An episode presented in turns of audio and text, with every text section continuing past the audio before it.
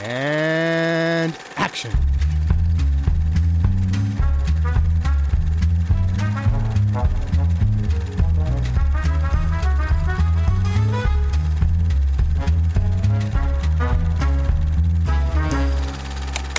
Good evening, and thank you for allowing me to come into your living rooms. Und Hallöchen und herzlich willkommen zu einer weiteren Episode Directed by Alfred Hitchcock. Ich wollte gerade einer neuen Staffel, Unterstaffel Directed by Alfred Hitchcock sagen, weil wir gerade die, die erste Episode Anna Lili Amirpur veröffentlicht haben. und ich gerade auf dem Trichter war, ah ja, wir haben ja gerade eine abgeschlossen. Aber äh, nein, wir sind mitten in einer anderen. Weil Time Travel. Der Ted oder Luke sind dabei. Heyo. Ja, ja, genau, hi. Und wir reden über einen, äh, ein, ein, ein Alfred Hitchcock Musical Musik-Biopic, wenn man so will, mit dem Namen Waltzes from Vienna oder auch unter, äh, ich glaube, unter ein anderer Titel ist Strauss's Last Waltz Hm. oder so. Oder Famous Waltz, ich bin mir gerade nicht Last sicher. Egal. wäre ein bisschen komisch, weil das ist ja so ein bisschen der erste im Film, äh, also in der Filmlogik. Ja, ich äh, re recherchiere das dann, äh, recherchiere das? Recherchiere das dann Oh. nachher nochmal. Puh, mein, mein Hirn ist matsch. Ich habe bis vor zwei Minuten gearbeitet im Prinzip. Es spielen mit Edmund Gwen, den wir, den wir jetzt äh, aus anderen Hitchcock, aus einem anderen Hitchcock-Film schon Ja. kennen und wie wir bei Number 17 gesagt haben, auch als äh, Weihnachtsmann in Miracle on 34th Street und äh, es spielen noch mit äh, Esmond Knight, Jesse Matthews und äh, viele mehr. Und es ist ein, ein Biopic, wenn man so will, über die zwei Johannes, Johann Straußes, den, den älteren und den jüngeren, Vater und Sohn. Also es geht mehr um den Sohn, aber der ältere spielt eine relevante Rolle. Und es, es, im Prinzip ist es so, so, so von, der, von der Struktur, was ich witzig fand, ein super klassisches Biopic und es äh, läuft alles, es geht im Prinzip darum, wie er die äh, an, an der, äh, ach, wie heißt es denn auf Deutsch, The Blue Danube auf, auf Englisch, äh, an, der, an der schönen blauen Donau? An der blauen, die blaue Donau? An der, der- an der blauen Donau? Keine Ahnung. naja, wie er das auf jeden Fall äh, komponiert hat und dass er, also ich weiß jetzt nicht, wie historisch akkurat das ist, habe nicht recherchiert, äh, don't add me, aber ähm, äh, dass er so äh, eine Beziehung hatte zu einer, zu einer Bäckerstochter und äh, sein Vater äh, und hat im, gleichzeitig im, im Orchester seines Vaters gespielt. Sein Vater äh, fand sich aber, also hat sich von ihm bedroht gefühlt, von der jüngeren Generation und hat ihn immer schlecht gemacht und gleichzeitig wollte die Bäckerin, dass er, dass er weniger seinem äh, äh, äh, brotlosen Künstlertraum folgt und mehr was Rea Reales macht und der Bäckers Vater sieht in ihm auch ein Tu nicht gut und so weiter. Also äh, sehr, sehr viel äh, klassischer, klassischer Shit und ähm, halt verpackt in einem relativ äh, klassischen äh, Musik-Biopic, äh, das man wahrscheinlich auch schon so von der Struktur ein paar Mal gesehen hat. Äh, Luke.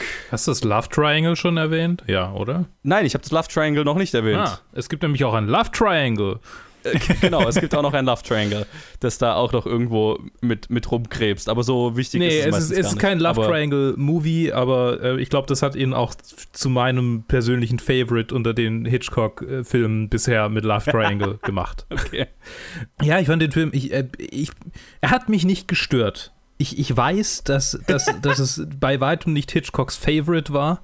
Ähm, äh, manch einer wagt zu behaupten, dass Hitchcock diesen Film am wenigsten gemocht hat von all seinen Filmen. Habe ich zumindest äh, Oh ja. gelesen. Es, es ist witzig, über den Film zu hören, er, er sei ein Musical, weil er so ungefähr äh, kaum was mit Musical-Verfilmungen von heutzutage zu tun hat. So, weil irgendwie gefühlt Nee. zwei oder dreimal gesungen wird und nicht mitten in der Szene plötzlich in Gesang ausgebrochen wird und wenn in der einen Szene, in der es passiert, hat es halt einen Hintergrund und es ist nicht so, dass plötzlich alle anfangen zu tanzen, sondern so, ne, Johann Strauss der Zweite fängt halt irgendwie, also Junior fängt halt irgendwie an, äh, die, die, die Melodie von an der schönen blauen Donau zu, zu summen. Und äh, jemand fragt ihn so, alles klar? Oder ja, ja, ja ich habe ich hab gerade nur ein, eine Inspiration für ein Lied. Und äh, irgendwie fand ich diese, diese, ähm, diese Form des Musicals viel bekömmlicher als äh, äh, andere Musical-Verfilmungen. Aber ich habe ja Hamilton auch noch nicht gesehen. Vielleicht werde ich noch eines Besseren belehrt. Ich bin auch nicht so der Musical-Fan. Von daher ähm, hat mir das sehr gut getan. Die äh, weibliche Hauptrolle hat mir sehr gefallen. Äh, die, die Männer waren eher so charakterlos. Ich glaube, das hat mir den Film auch noch ein bisschen, bisschen versüßt. Ja, Genau, aber sonst war er eher mittelmäßig. Ted, deine ersten Eindrücke. Meine ersten Eindrücke. Ich, mir ist gerade durch den Kopf gegangen, dass irgendwie jetzt, ich kann mich nur vage erinnern, was es genau der letzte Film war, den wir besprochen haben. Ich glaube, das war die deutsche Version von, von Murder, oder? Holy shit, das ist schon so lange her. Rich and Strange, ja, keine Ahnung. Ich schaue gerade auf die Liste, die ich gerade noch gemacht habe, aber so der erste Eindruck, den ich so habe, ist, dass es halt schon sich auch um einiges moderner ein, anfühlt als Oh nein, Number 17 war natürlich Ach der so, letzte, ja. wo er quasi ja äh, eine Kündigung herausgefordert hat. Ja, ich sage auch noch gleich wa- was zu Hitchcocks, also zu, zu, zum Hintergrund von diesem Film und so weiter. Ich wollte jetzt erstmal die ersten Eindrücke loswerden. Ah, ja, klar, klar. Ähm, ja.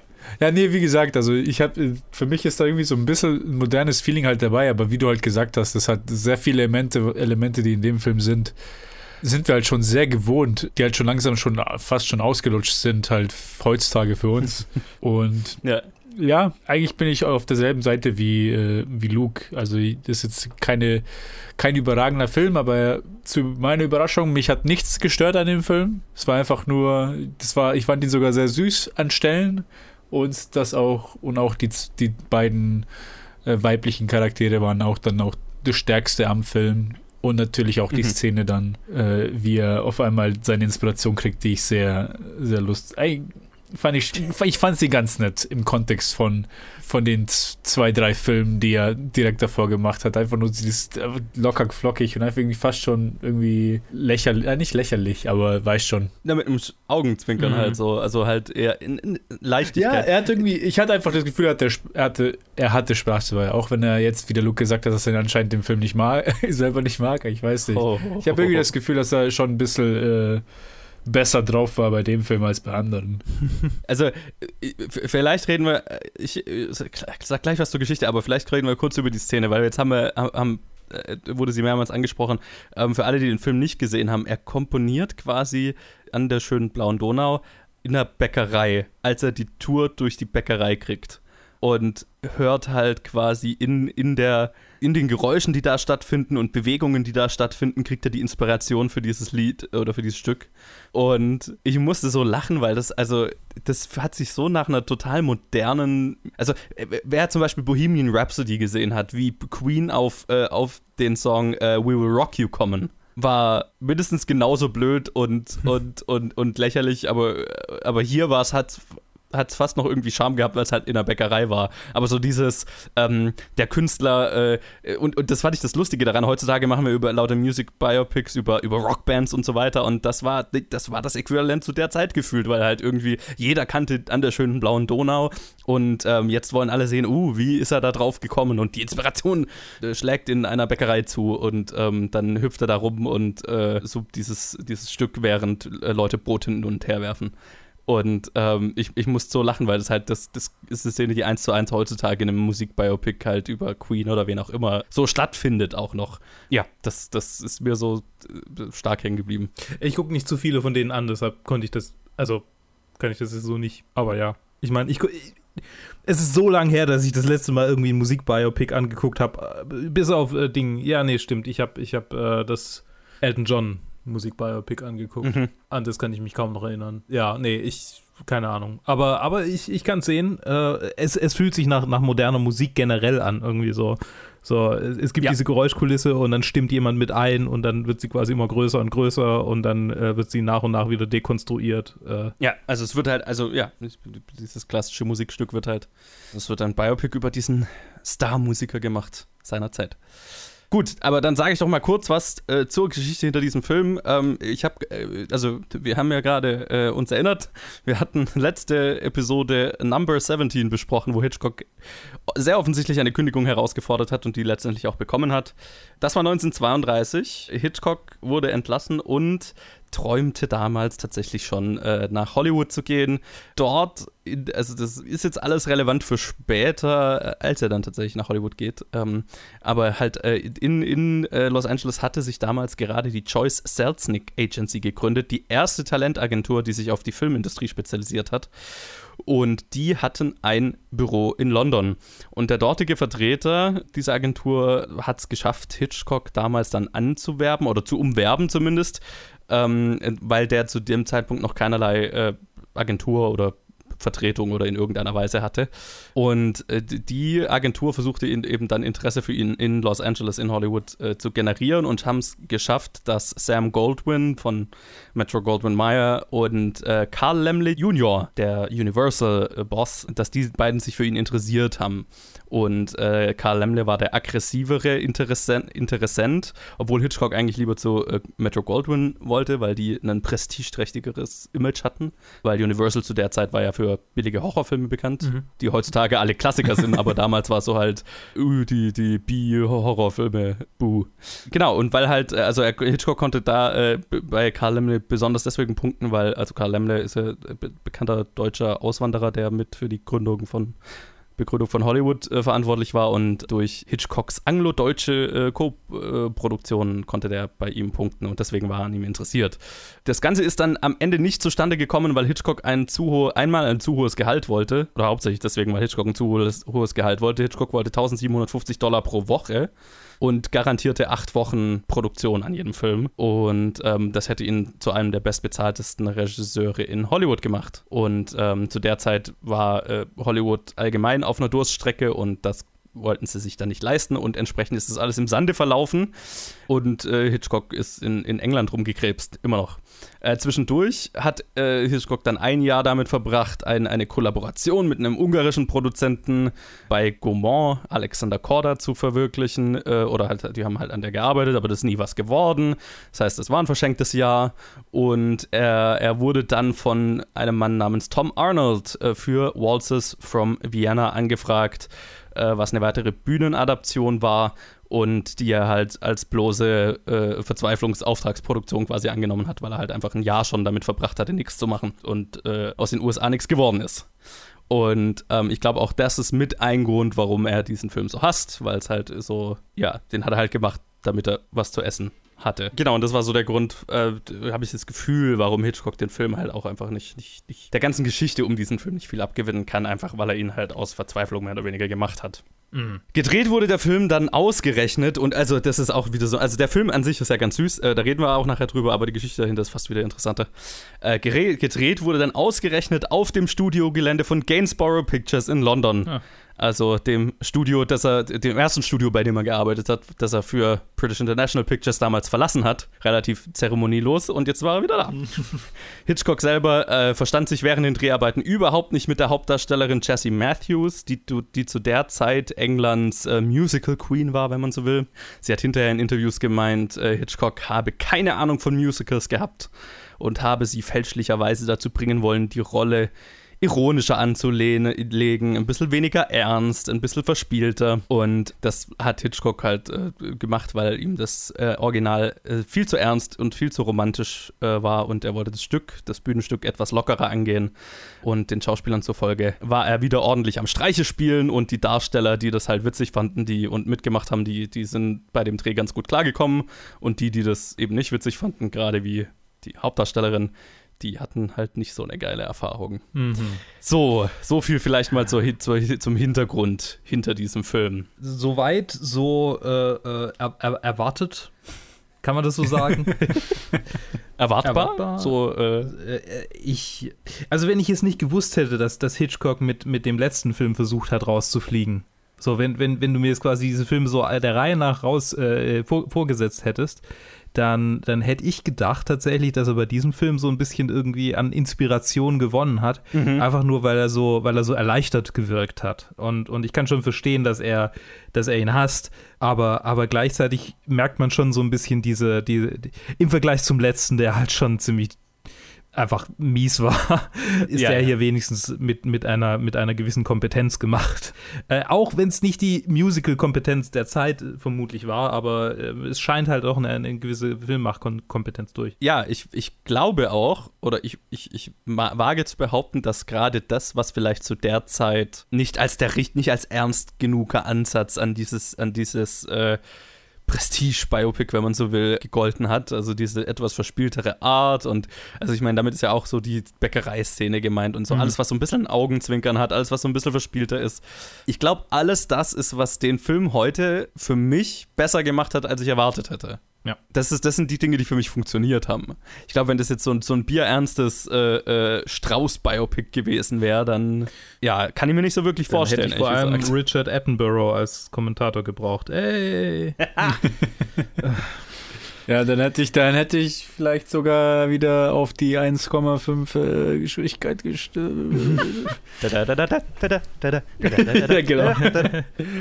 nee, also ich, ich stimme vollkommen zu. Diese, diese verspielten Sachen waren die, die ich auch am- meisten, die ich am meisten gemocht habe. Und auch dieses, äh, am Ende auch so ein bisschen das Cute und also die Cuteness und das Herz, das war auch schön, aber wäre es halt noch, wäre es halt noch so irgendwie schmalziger oder, oder ernster gewesen, dann glaube ich, hätte es dann nicht so gut funktioniert. Cuteness, gutes Stichwort. Ich ähm, finde tatsächlich, dass, dass äh, Jessie Matthews trotz ihrer, wie du gesagt hast, ähm, ihres Vor Vorsatzes ernst zu sein oder einen ernsten Film zu machen, war sie irgendwie so ein, so ein interessantes Bindeglied zwischen den ganzen Charakteren.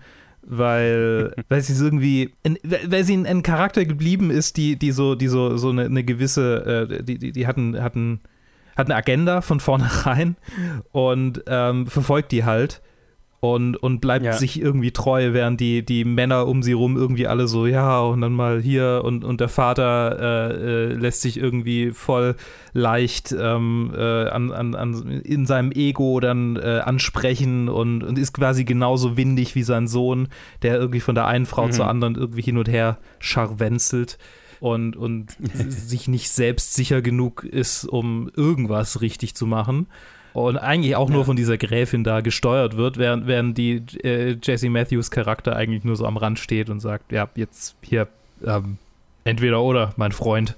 Ja. Und, und das, Entscheide ich mal. Genau, und das ist so ein erfrischendes äh, Element irgendwie im Gegensatz zu diesen anderen, nicht nur Love Triangles, aber im Gegensatz zu den anderen Filmen, in denen es halt irgendwie um Beziehungsprobleme ging, was ja schon so sein, sein Lieblingsthema ist. Und gerade da äh, wundert es mich eigentlich, oder vielleicht, vielleicht soll es mich nicht wundern, dass ausgerechnet die, die einen Charakter spielt, die aus diesem Ganzen ausbricht, äh, nicht so ein gutes Verhältnis zu, zu Hitchcock hatte. Mhm, mhm. Ähm, ich, also das ist einfach nur, sie ist, sie ist definitiv mein Lieblingsteil an dem Film. Meine auch. Also, oder, oder beide, beide weiblich. Also sie, sie und die Gräfin. Ja, Die beide gut. Und genau, ich, ich war auch überrascht, als ich das gelesen habe, halt, dass sie sich mit Hitchcock nicht verstanden hat, weil ich finde, sie kommt gut rüber in dem Film. ja, auf jeden Fall. Also, was auch immer für Stimmung hinter der Kamera war, hat sich jetzt für mich nicht auf, auf das Produkt übertragen. Was ja zumindest ein, ein, ein Kompliment an seine Professionalität ist. Wenn, Ja, und als seine und ihre, denke ich. Also, äh, Ja. ne, also sie lässt es sich ja nicht anmerken in, in ihrer Performance. Und äh,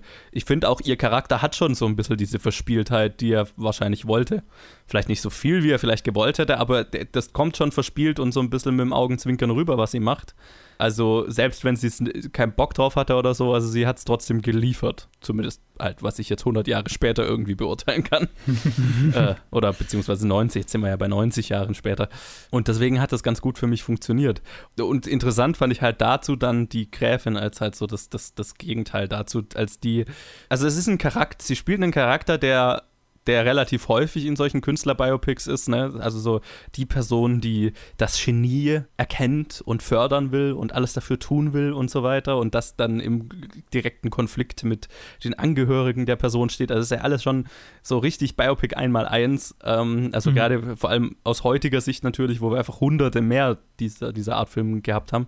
Aber ich fand, sie hatte, also es war trotzdem eine, eine erfrischende Art dieses Charakters. Und ich glaube, dass auch das liegt an ihrer Performance. Ich weiß nicht mehr, wie die Schauspielerin heißt. Faye Compton. Faye Compton. Sagt mir sogar was vom, vom, vom Namen her, die Schauspielerin. Ja. Ich recherchiere das irgendwann mal. Ach, in The The, Haunting. Haunting. Ach ja, in The ja, Haunting. genau. Ja, ja, ja. Mensch, Film, den ich vorgeschlagen habe. Ja, ja. Und äh, Witzig. 30 Jahre später. Mhm. Ach stimmt, sie war, sie war witzig. Interessant. Okay, ähm, ja, ich, ja, kann, ja, kann ich vielleicht sehen, aber also ich fand jetzt nicht so. Ich, ja, vielleicht habe ich mich zu sehr auf, auf, äh, auf die, die andere konzentriert, äh, auf die andere sage ich schon. Vielleicht habe ich mich zu sehr auf, wie heißt sie, Resi konzentriert. Ja. Auf die Resi. Ach, das fand ich übrigens auch schön. Die ganzen, die ganzen britischen Akzente und dann, und dann kommen sie mit, ach, die Resi. Ach, ja, Ja, der ja. Johann. Ja, Herr Strauß. Herr Strauß. Herr Strauß. Ja. Ah, super. Ah, schön. Da können wir im nächsten Film auch drüber reden, über so, ein paar äh, Uh, Sprachspielereien.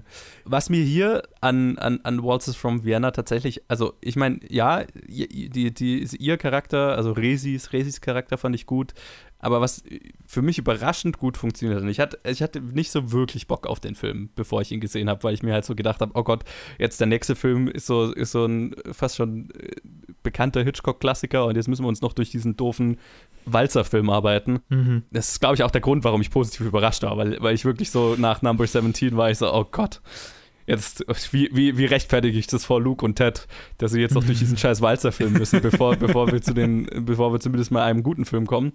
Also, also so viel, also das war halt auch, glaube ich, der Grund, warum, warum ich ihn dann echt äh, süß fand. Aber was für mich tatsächlich gut funktioniert hat, obwohl es halt so die Biopic Formel 1 mal 1 einmal 1 ist, ist auch so die, der Moment, also wie gesagt, als er den, den, das Stück komponiert, das ist eine ziemlich lächerliche Szene, aber auch irgendwie noch lustig in der Bäckerei. Aber der Moment, wo er ihn dann erst endlich mal aufführen darf am Ende und da gibt sich der Film ja komplett, also es ist wie das Ende von Bohemian Rhapsody, wo Queen dann einfach hier ihr Live-Aid-Konzert spielen dürfen und wir, wir sagen einfach so, und das ist der Teil des Films, wo wir einfach nur sagen, die Musik ist geil und jetzt zeigen wir die Musik. Mhm. Und Ja.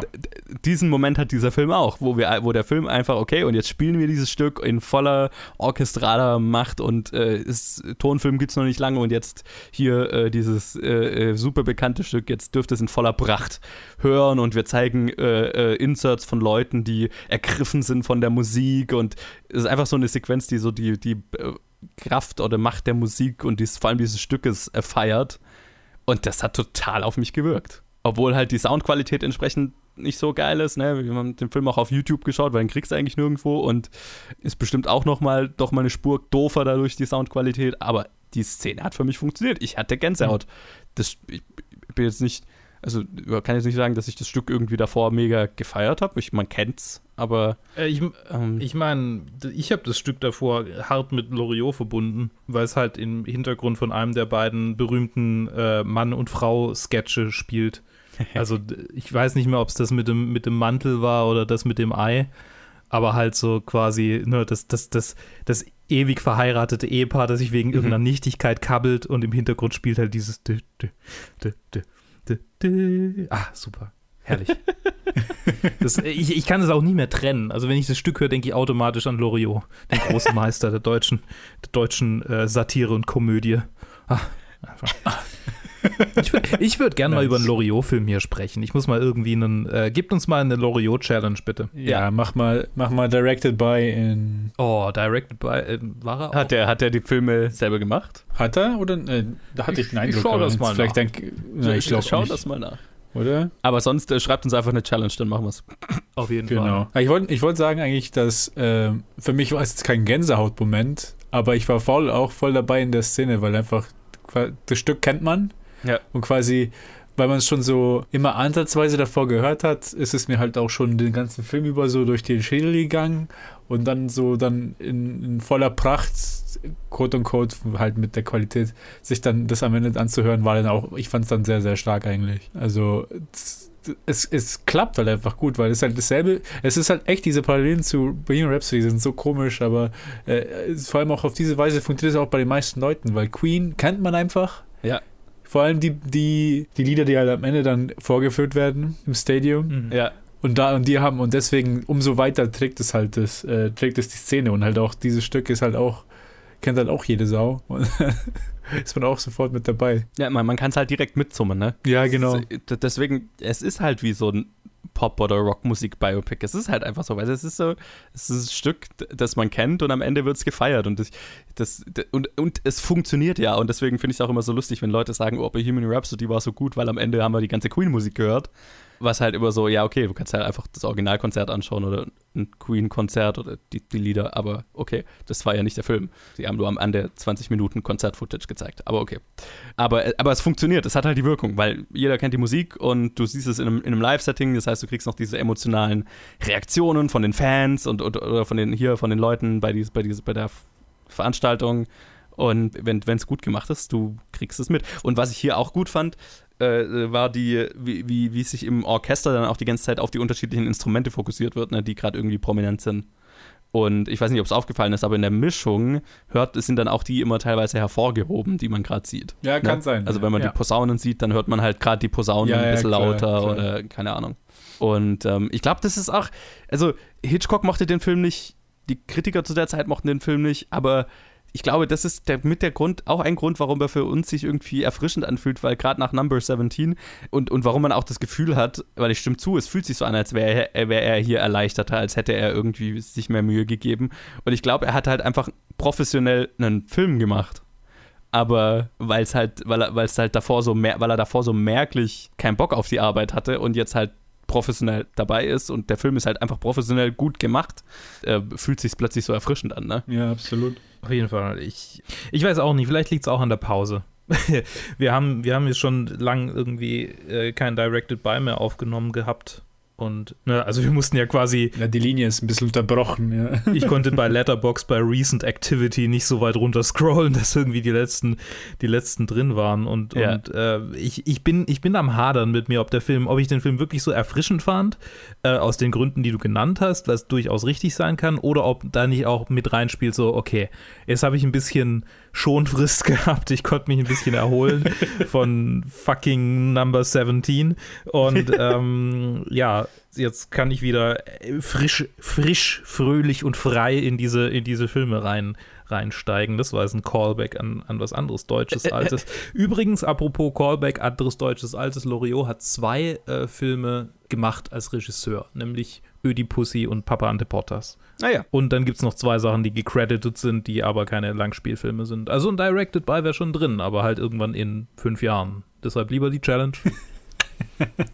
Genau, schreibt uns lieber eine Challenge, dann, dann kommt es früher dran. Ja. Ähm, also, weil du gerade gesagt hast, irgendwie vielleicht war es auch die Pause. Ich habe den Film, ich habe also beide Filme tatsächlich relativ frisch nach unserem, unserer letzten Aufnahme direkt angeguckt. Uh. Und den, den wir als nächstes aufnehmen, dann halt jetzt dann relativ zeitnah nochmal, damit ich mich besser dran erinnere. Aber ähm, einfach, weil ich Bock drauf hatte. Mhm. Und das hat auch schon damals für mich funktioniert. Also jetzt für meinen Fall, also ich gehe davon aus, dass es für mich halt so war, weil es halt einfach im Gegensatz zu Number 17 halt einfach ein, ein solid gut solide gut gemachter Film war. Ich meine, wir haben jetzt hier lauter positive Sachen über den Film zu sagen. Der Film ist jetzt auch nicht herausragend, ne? Also, Nee. Es ist ein super 0815 Biopic und es hat jetzt keinen kein Element, das jetzt irgendwie mega heraus, heraussticht oder so. Ich glaube, was mich halt jetzt dazu verleitet, den so, den so zu loben, ist halt, dass er, dass er sich eben erfrischend anfühlt. Aber der ist jetzt nichts Besonderes, der ist äh, von, der, von der Formel her äh, äh, super äh, äh, klassisch und ich meine, hat halt kein so ein Element, was jetzt irgendwie so heraussticht, dass ich jetzt sagen würde, okay, das ist jetzt einer, den man, den man gesehen haben muss oder so. Bei weitem nicht. Aber er ist halt ein, ein solides, ein solides, nettes kleines Biopic. Und das hat jetzt so meine, meine relativ positive Reaktion. Gegeben habe ich ihm jetzt auf Letterboxd trotzdem drei von fünf Sternen. Ne? Das ist jetzt kein. Der ist relativ auch in, in meiner Liste dann am Ende relativ in der Mitte, aber solide halt. Ich glaube, wir sind ein bisschen ausgebrannt, was die tatsächliche Kritik von diesen Filmen angeht. Wir haben jetzt schon die ganzen Flaws aufgezählt, äh, die, die Hitchcock hat, wenn er keinen Bock hat auf Ja. Filme. Und ich, ich fühle mich gerade nicht so, als ob ich die jetzt irgendwie wiederholen möchte, sondern ja, okay, das äh, ist einer von diesen Hitchcock-Filmen, wo er sich nicht so drauf, drauf äh, fokussiert hat. Und für die ist er ganz Ja. schön gut. Ja, ja, Also, genau. Ja, ich glaube ja. daher auch so ein bisschen, dass wir, dass wir ihn ständig loben, weil, weil er ist nicht gut. Also ich fand ihn tatsächlich, ich, er ist gut im Vergleich zu den anderen, die nicht gut sind. Also ist er dann nicht gut? ja, Doch, also ich, ich würde schon sagen, er ist gut. Also er ist solide. Er ist grundsolide. Aber Mhm. nichts Besonderes halt. Also so weit würde ich schon gehen. Ich glaube, das hat, das, so weit traue ich mich auch zu sagen, ohne dass es jetzt irgendwie beeinflusst davon ist, dass wir halt davor Arbeitsverweigerungs-Hitchcock gesehen haben. ja, ein Aber- Stück Scheiße auf Nit Nitritfilm, Nitritrolle, Nitrat, wie es auch immer heißt. Äh, Nitrat, ja. Nitrat, ja. Ja, aber ich meine, äh, interessant, also lustig ist ja dann, dass also der Film damals mega schlecht ankam, als er rauskam. Mm, Also richtig verrissen wurde von der Krass. Kritik. und äh, wurde allgemeinhin als Hitchcocks größtes Versagen in der Presse besprochen. Haben Sie seine anderen Filme nicht gesehen? Ja, ich weiß, das habe ich auch gefragt. Habt ihr Number 17 gesehen, ey? Habt ihr Farmer's Wife Oh gesehen? Und Hitchcock selber bezeichnet diesen Film als den Tiefpunkt seiner Karriere. Und das kann ich nicht sehen. Ich meine, ja, in dem Kontext von dem Jahr kann ich das schon sehen. Ja, genau. Und das ist, glaube ich, auch, was ich, was ich gemeint habe. Also klar, wenn, wenn jetzt mal hineinversetzt in jemanden, der irgendwie gerade seinen Job verloren hat, äh, ein Jahr lang rumgedümpelt ist ohne Arbeit und nichts draus geworden ist und dann kriegt er halt so ein Angebot und das muss er annehmen, damit er Geld verdienen kann und dann macht er halt so ein, so ein grundsolides Stück Film, das dann halt niemand gut findet zu der Zeit. Ich kann das sehen. Aber für mich ist es bei weitem nicht der Tiefpunkt seiner Filmografie. Also den haben wir hoffentlich hinter uns. Ja, den hat er, den hat er sehr schnell rausgehauen. Man soll den Tag nicht vor dem Abend loben. Ist richtig, ist richtig. Aber ich, Oh. ich, ich, Mach mir keine Angst.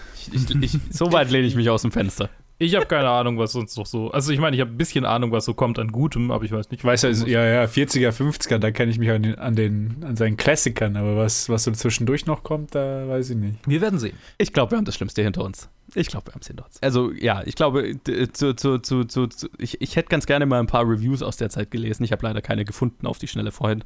Also, hätte mich interessiert, wie ein Hitchcock-Film damals verrissen wurde. Vielleicht Mhm. suche ich noch welche, aber nee, ich glaube nicht.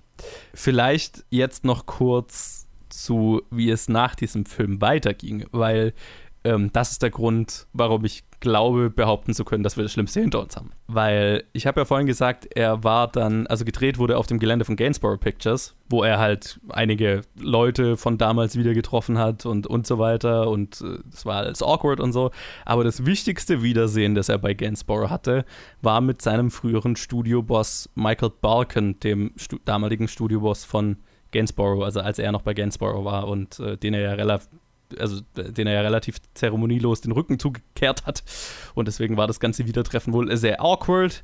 Doch die beiden haben sich wohl sehr schnell wieder verstanden und Balkan war inzwischen nicht mehr bei Gainsborough, sondern war der Chef bei Gaumont in England, also für den englischen Teil von Gaumont Pictures, dem französischen Produktionshaus. Und der wollte von Hitchcock wissen, was Hitchcock als nächstes Projekt vorhatte. Und äh, Hitch hatte damals noch nichts, hatte ihm aber von einer Spionagestory erzählt, die er, während äh, sie Blackmail gedreht haben, bei British International Pictures entwickelt hatte, die dann aber verworfen wurde, weil das Studio halt sparen musste. Und ja, der Film wurde halt nie produziert, aber er hat ihn mitentwickelt. Und äh, Michael Balkan war darauf interessiert und wollte wissen, ob Hitchcock die Rechte besorgen könne. Also hat Hitchcock die Rechte bei British International Pictures für 250 Pfund gekauft und hat sie dann an äh, Michael Balkan für das Doppelte weiterverkauft, wofür er sich dann später etwas geschämt hat für den Aufpreis. Zu Recht. Balkan äh, hat Hitchcock daraufhin einen Vertrag bei Gaumont angeboten, den dieser auch dankend angenommen hat. so eine Lifeline sozusagen. Und äh, dort sollte er auch mit dem Vertrag weitaus mehr Kreativfreiheit haben.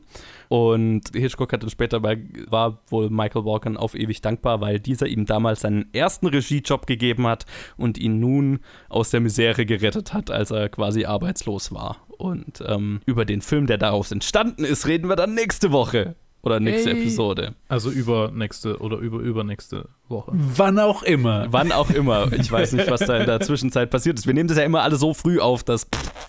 Ja, Directed by sind wir echt, also, wenn ihr uns hört, das, das ist unser altes Ich. Und unser altes Uns. Ja, ja, ja. Ich habe vorher noch mal die, die erste Anna-Lili Amirpur-Folgeprobe gehört. Ja, das ist ja schon so lange her. Ich habe mich ja nichts mehr erinnert. Wir klingen auch ganz anders. Ja, ist ja sehr viel älter und weiser inzwischen. Ja. Ja, ja. Mit allem, was die Welt gerade mit uns macht. Also, Ja, das ist, das ist richtig. Eigentlich ist es vielleicht ein Fehler, dass wir so früh aufnehmen. Nachher kommt das irgendwann raus und äh, es sind in der Zwischenzeit so viele Dinge passiert und. wir sind so, hey, yeah. It's all good. Gute Hitchcock-Filme, endlich. Ja, ja, genau.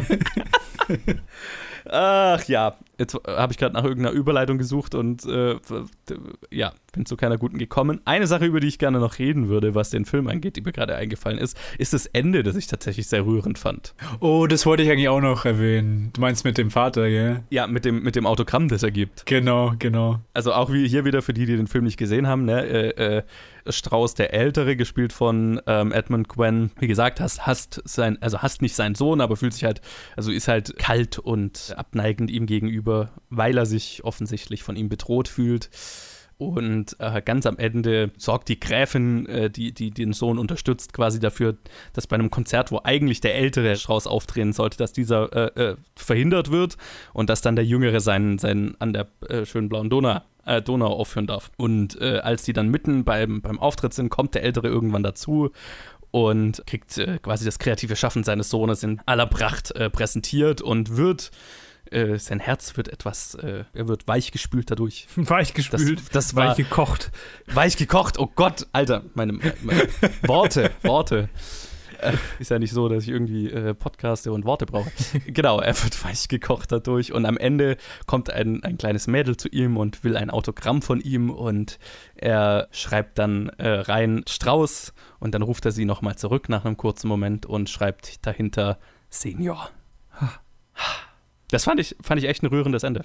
Das hat total gut funktioniert. Und ich finde auch, das ist auch so ein Trope, äh, nicht ein Trope-Ende, aber das hat man auch schon öfter mal gesehen, dass so irgendwie, ich weiß nicht, es kam mir so wie so eine Trope rüber. Ich, ich habe das Gefühl, ich hätte das in so vielen Filmen schon gesehen, aber mir fällt gerade überhaupt kein Beispiel. Ich ein. weiß nicht, ob es exakt, dies, also exakt dieses Ende gibt, aber es ist ein Kitsch-Ende. Dieses Kitsch-Ende von, äh, dass ein dritter Charakter aus dem Film auf einmal dann so, ein, so, eine, so einen Punkt setzt. Mhm, mh. Irgendwie, wie soll, wie soll man sagen? Und dann vor allem jemand, der zuerst distant war und jetzt halt zeigt, dass er, dass er halt sein, sein Herz auf, irgendwie aufgewärmt wurde und er einfach jetzt äh, mit also stolz und alles ist. Dieses stolze, so ein dritter Charakter ist stolz auf den Protagonisten. Ja, Ding. genau. Keine Ahnung. Äh, eine, also, eine kleine das, Geste, die irgendwie einen, äh, einen Change of Heart irgendwie symbolisiert oder so, ne? Genau, genau. Ja. Natürlich fallen mir überhaupt keine Beispiele ein.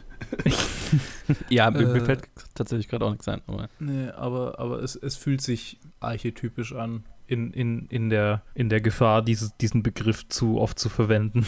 ja, ja. Nee, ich, ich, ich hatte es gar nicht mehr so, aber ja. Ich, ich hatte beim, ich, vielleicht habe ich beim Ende nicht mehr so richtig aufgepasst, muss ich ehrlich gestehen. Ich, ah, ah, ah. Es war jetzt nicht so, dass ich, dass, ich, dass ich bei dem Film die ganze Zeit am Bildschirm klebte. ähm, aber ja, also ich, ja, ich, ich kann zufrieden rausgehen, glaube ich. Okay. Ich würde okay. nicht nochmal anschauen, aber, aber es ist nicht, es ist nicht purer Hass. So. Und es ist auch nicht irgendwie gelangweilt sein, sondern er war, er war unterhaltsam, er war okay aber, aber nicht, nicht, äh, hat mich nicht vom Hocker gehauen. Das okay. ist mein, mein Fazit. Was, was macht es dann denn als Platz in deiner Liste aus? Oh, äh, ja, stimmt. Um eine Überleitung die, zu schaffen. Hatte ich völlig vergessen. Äh, du hast die Überleitung natürlich zu dem falschen Mann gemacht. äh, Moment, Moment, Moment, Moment. Spiel die Überleitung gekonzentriert weiter. Dann komme ich zur Rettung, oder? Jo, dann komme ich zur Rettung. Bei mir ist er, äh, du, hast, du hast vorhin erwähnt, dass er bei dir relativ in der Mitte gelandet ist. Ziemlich genau Aber ganz sogar. ehrlich, so einfach nur Einfach nur, weil es für mich so erfrischend war, ist er ziemlich weit oben gelandet bei mir. Mhm. Und zwar ist er auf Platz 4. Wow, okay. Hinter Murder und vor The Skin Game. Das ist, das ist tatsächlich weit. Das ist ziemlich weit oben, aber ich muss echt ehrlich gestehen, dass auch ich an viele von diesen Filmen mich nicht so wirklich ganz doll erinnern kann. und, und gerade das Positive bei dem hier ein bisschen überwiegend hat über, über das ausgelaugte und ausgelutschte, wie ich mich gefühlt habe, die letzten vier, fünf Filme, die wir, die wir, ja. die wir angeschaut haben. Äh, ich bin gespannt, wenn die irgendwann mal rauskommen ähm, und ich, und ich sie nochmal Probe höre, ob man, ob man eure Verzweiflung hört. Ey, ich glaube, du hörst meine, meine, meine absolute Gelangweiltheit. Oh man. Ja. Luke, hast du ihn inzwischen platziert? Platz 7. Yes. Auch relativ weit oben. Über Mary, direkt über Mary. Mary. Und unter Downhill immer noch. Downhill hält sich als einer der letzten äh, Stummfilme in den Top, Top 5, 6, Top 10. Ja, bei mir ist er tatsächlich auch auf Platz 7 hinter Downhill. Nice. Ziemlich genau, hinter Downhill vor Rich and Strange und ähm, damit einfach, ja, ein bisschen über der Mitte, aber halt ziemlich genau in der Mitte. Ja, wo, wo, er, wo er sich, finde ich, gut macht. Also, der wird dann natürlich mit, mit der Zeit äh, immer weiter abrutschen, aber das ist, das ist okay. Das, ähm, ja. ja. Er war ein, ein, ein netter Übergang zwischen, äh, zwischen, äh, zwischen zwei Hitchcock-Karriereabschnitten, sage ich mal. Er, er, steckt da ja so ein bisschen wie eine Abnormalität drin, weil äh, jetzt tatsächlich einfach dann ein neues Kapitel anbricht. Aber ein, ein, eine interessante Oddity in Hitchcocks Karriere. Schön, schön ausgedrückt. Genau, genau. so viel äh, mal zu meinem, zu meinem Fazit. Ja, lasst uns wissen, falls ihr Waltzes from Vienna oder Straußes irgendwas Waltz, ich weiß gar nicht mehr. Den Ähm, Donauwalzer halt. Ja, ja, genau. Äh, falls ihr den Film gesehen habt. Und äh, danke Luke, danke Ted, dass ihr dabei Gerne. seid. Gerne, gerne. Und ich würde mal sagen, äh, dann hören wir uns in der nächsten Episode wieder mit äh, Peter Lorre als der Mann. Nee, er ist nicht der Mann, der zu viel wusste. Er ist das der war, Mann, das der war, den Mann bestraft, der zu der zu viel wusste. ja, wir reden Spoiler. über wir reden über den der, der, das, das Original The Man Who Knew Too Much, weil er hat denselben Film dann nochmal geremaked äh, 30 Jahre später. Aber wir reden jetzt äh, über, über das Original. The Man 30 Jahre später. ich, glaub, 20 oder 30 Jahre später, in den 50ern oder Ich dachte, es wäre 60ern. einfach, ah, okay, ich dachte, es wäre gleich in den 40ern gewesen. Ja, Nee, nee 50, also richtig dann mit, äh, ich glaube, war es James Stewart in der Hauptrolle. ja also so James richtig, Stewart war es, ja. so richtig zu seiner Hochzeit hat er im Prinzip die, die, den Film nochmal noch mal verfilmt. Und ja, ich, ich glaube, wir mochten ihn alle. Also bis nächste Episode. Tschüss. Bis dann. Bye.